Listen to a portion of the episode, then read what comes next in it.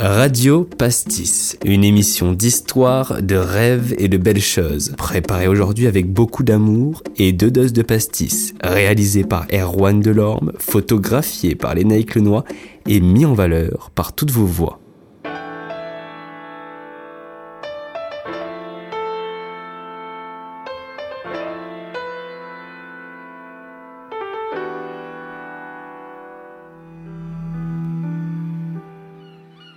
Quel merveilleux temps pour ouvrir ses ailes.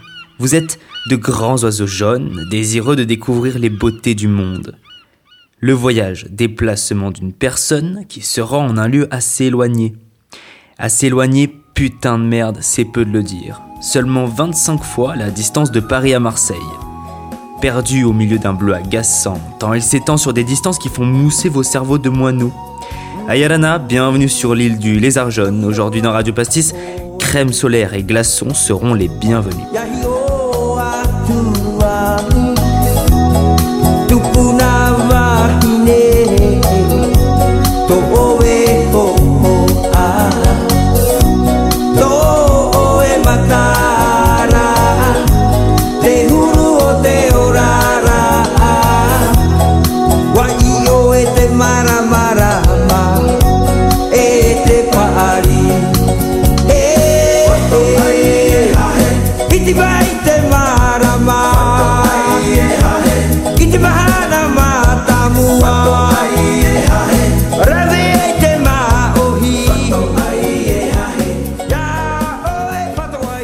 L'incroyable, la merveilleuse chance de me rendre à Mouria.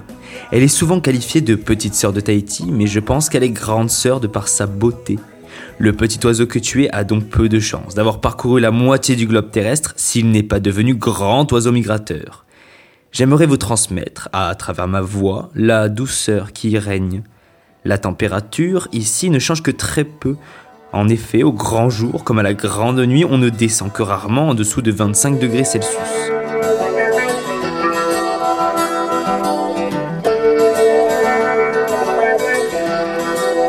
Donc maintenant nécessaire pour toi d'embrasser un maillot de bain et à ta guise de marcher pieds nus ou en claquettes.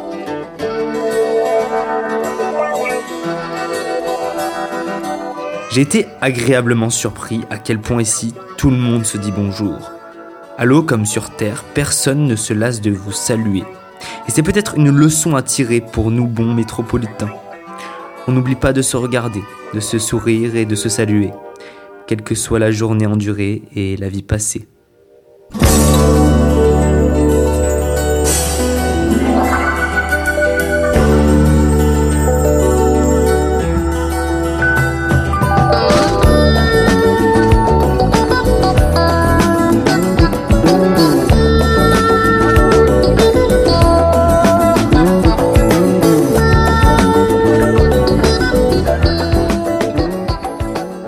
C'est vrai, j'ai mis un peu de temps pour m'accorder sur les paroles et les rythmes des musiques de là-bas. Mais on ne peut pas douter de l'émotion et de la chaleur que dégage un groupe, qu'il sonne parfaitement ou non d'ailleurs. D'autant que la langue tahitienne est loin d'être simple à prononcer, et cela la rend d'autant plus belle à écouter. Ici, la musique épouse gracieusement les palmiers transpercés de lumière rouge au coucher du soleil. Ici, la musique épouse parfaitement le lagon turquoise et ses multiples coraux. Ici, la musique épouse les formes des requins à pointe noire, des raies-aigles et des poissons colorés. La musique, c'est le bruit des vagues, le bruit des oiseaux, du vent. Ici, même le silence de la nature sonne bien. La prochaine, la prochaine. C'est pas la voix, c'est la prochaine. Attends, attends. Oh là, là, Ewan. Wow. Aïe, oh Ikaw na uto Ay tayo'y faihi Teaya tukuna Ahi o maiyau Wafaa utiyau Ei meninaru tu ito tatu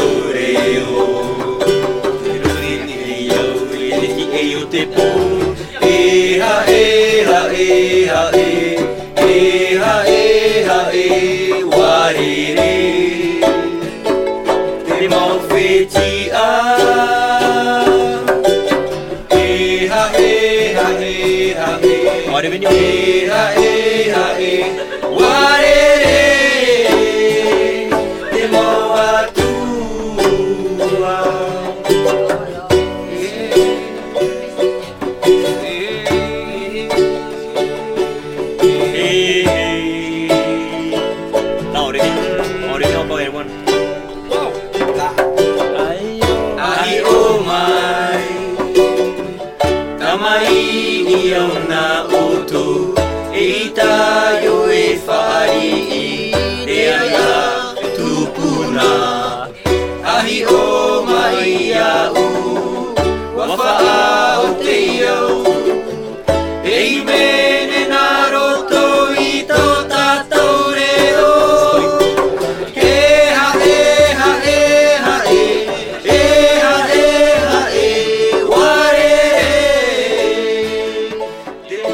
Une de mes motivations principales pour me rendre à Moorea et parcourir toute cette distance, c'est le surf. Glisser sur de l'eau pentue et y prendre un plaisir sain.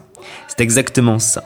Je voulais voir les vagues parfaites qui défilaient sous mes yeux en vidéo depuis si longtemps. Happy- Hapiti pardon, est une vague assez unique, un tube, une vague à manœuvre et surtout un riff qui ne pardonne pas. Je pense qu'il faut donner à cet endroit un peu de sang pour recevoir la meilleure vague, mais pas de panique. Les surfeurs de Moorea, bien habitués à se faire lacérer par le récif, ont une technique toute huilée pour éviter qu'un morceau de corail ne leur pousse d'ailleurs entre les jambes. En effet, un peu de citron à frotter sur la plaie et tout ira pour le mieux. On oublie vite la douleur quand on vient de se prendre une bonne dose d'adrénaline sur des bonnes vagues.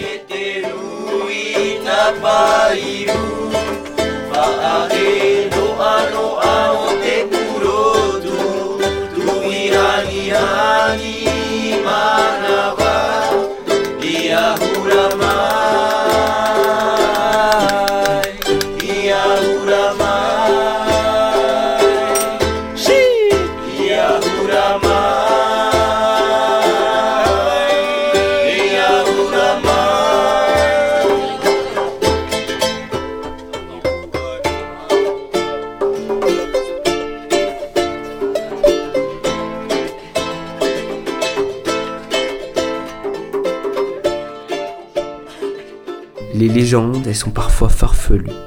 Tirées par les cheveux, diront certains. Mais ce qui est sûr, c'est qu'elles entretiennent le rêve.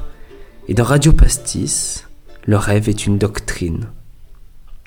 Ainsi, ce jour de mai 2022, on m'emmena visiter les montagnes de l'île de Moorea. La voiture filait à toute vitesse. À ma droite et à ma gauche, une pelouse verdoyante et de grands arbres des îles. J'étais en plein émerveillement d'un paysage inconnu. Moi, qui étais venu là avec des images plein la tête. Pour accompagner le voyage, Valérie, la maman de Swan, ces personnes indescriptiblement accueillantes. Ils me racontaient une histoire, une légende, qui est à jamais gravée dans ma mémoire.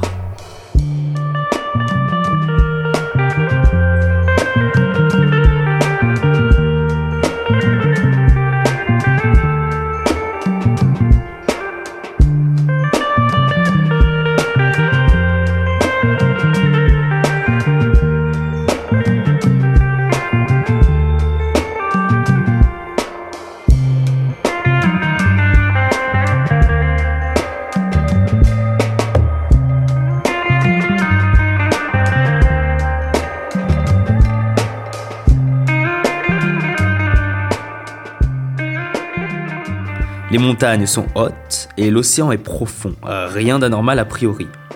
Se rendre sur ces îles où les abysses rejoignent le ciel, c'est merveilleux, fantastique, tout droit sorti d'une légende, de l'imaginaire des plus grands enfants. Je veux vous décrire le paysage. Alors voici les hommes qui, par leur légende, ont rendu le paysage un mythe.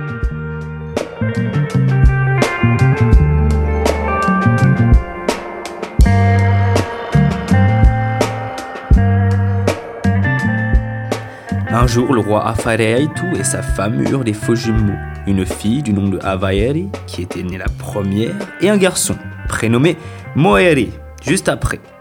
Traditionnellement, dans les familles royales polynésiennes, c'est l'aîné des enfants qui succède à son père sur le trône.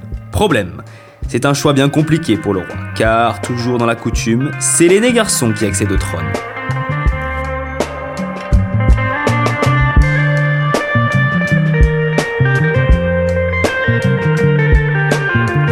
Éleva ses enfants différemment, et la décision sera prise lorsqu'ils auront l'âge de succéder au trône, évidemment.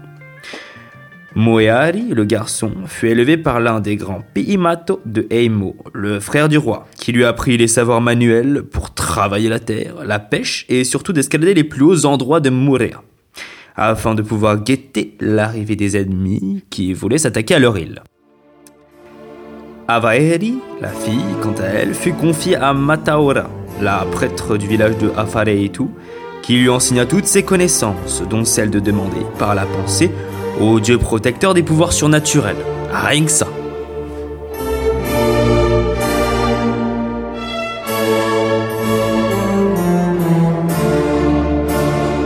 Les années s'écoulèrent, l'eau coula entre la montagne, mais rien n'y fut.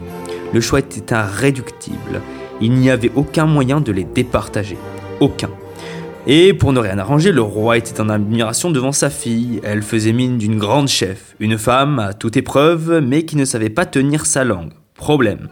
La reine, elle, admirait son fils, évidemment, devenu un grand guerrier fier et robuste, mais qui ne parlait guère. Ainsi, le roi demanda à son frère, le prêtre qui avait élevé Moaeri, de proposer une épreuve pour les départager. Celui-ci proposa alors un défi. Oui, un défi les deux jumeaux escaladent la plus haute montagne de Murea à la recherche d'une plante pour confectionner une couronne et la remettre au roi. Le premier qui y parviendra deviendra roi. Le roi, lui, était satisfait car il savait que son fils savait escalader la montagne et que ses chances de réussir étaient plus grandes. Le jour du grand défi arriva, le peuple face à la montagne attendait avec impatience le départ deux des Piimato du roi furent envoyés au sommet. Le roi avait réuni ses enfants et dit à chacun Toi, mon fils, tu escaladeras la montagne de face, car tu as l'expérience. Et toi, ma fille, tu prendras la crête de gauche. Le premier de vous deux qui arrivera au sommet sera mon successeur. Le départ vous sera donné par vos tambours aux sons différents qui vous suivront et nous permettront de connaître votre position. Quatre spécialistes de l'escalade grimperont sur les crêtes de la montagne et signaleront l'avancée de chacun.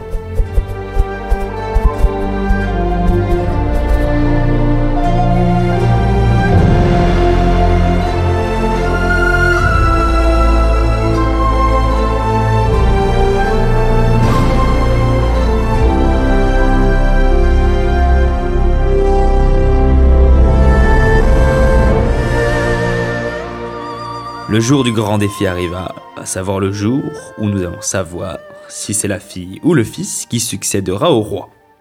Le départ est finalement donné par le roi, chacun des enfants prirent leur chemin. La fille grimpa sur le côté le plus long alors que celui du fils était le plus court, mais plus dangereux. La sœur progressa rapidement et le frère utilisa deux bois en forme de python et une herminette et progressa rapidement mais durement. Le soleil était très haut dans le ciel, il ne restait plus que la moitié à escalader, seulement. Le jeune homme s'arrêta un moment. Devant lui, petit à petit, la falaise devenait lisse et raide. Avaali, voyant son frère prendre de l'avance, se dit qu'elle ne pouvait pas arriver à temps. Par la pensée, elle fit alors appel à l'aide de son dieu protecteur Pai, lui ordonnant de pointer sa lance en direction de son frère à partir de la pointe de Tataa. En découvrant cela, le prêtre demanda au vent d'orienter sa flèche plutôt vers un autre sommet pour que le jeune homme ne soit pas frappé. La lance frôla le mont, heurta la montagne qui se trouvait derrière et le troua pour continuer sa trajectoire jusqu'à l'île de Maeo. Le bruit de choc terrible provoqua un grondement de tonnerre. Le garçon eut peur de l'énorme bruit et à cause des vibrations perdit l'équilibre et tomba inanimé jusqu'au pied de la montagne alors qu'il était presque arrivé au sommet. C'était impensable. Le roi et son peuple observèrent la chute du jeune homme, pendant que la fille continuait à grimper jusqu'à atteindre le sommet.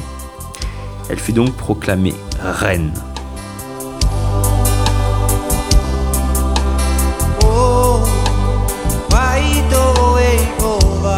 Alors désormais, tu ne t'appelleras plus Maua Tea, mais Toi Ea, en hommage à Moaeri car il a piqué son herminette sur les parois de la montagne pour arriver plus vite. Ensuite, il se tourna vers la montagne percée et dit Par le bruit que tu as fait, tu ne t'appelleras plus Moamo, mais Moaputa. Et jusqu'à nos jours, ces montagnes s'appellent ainsi.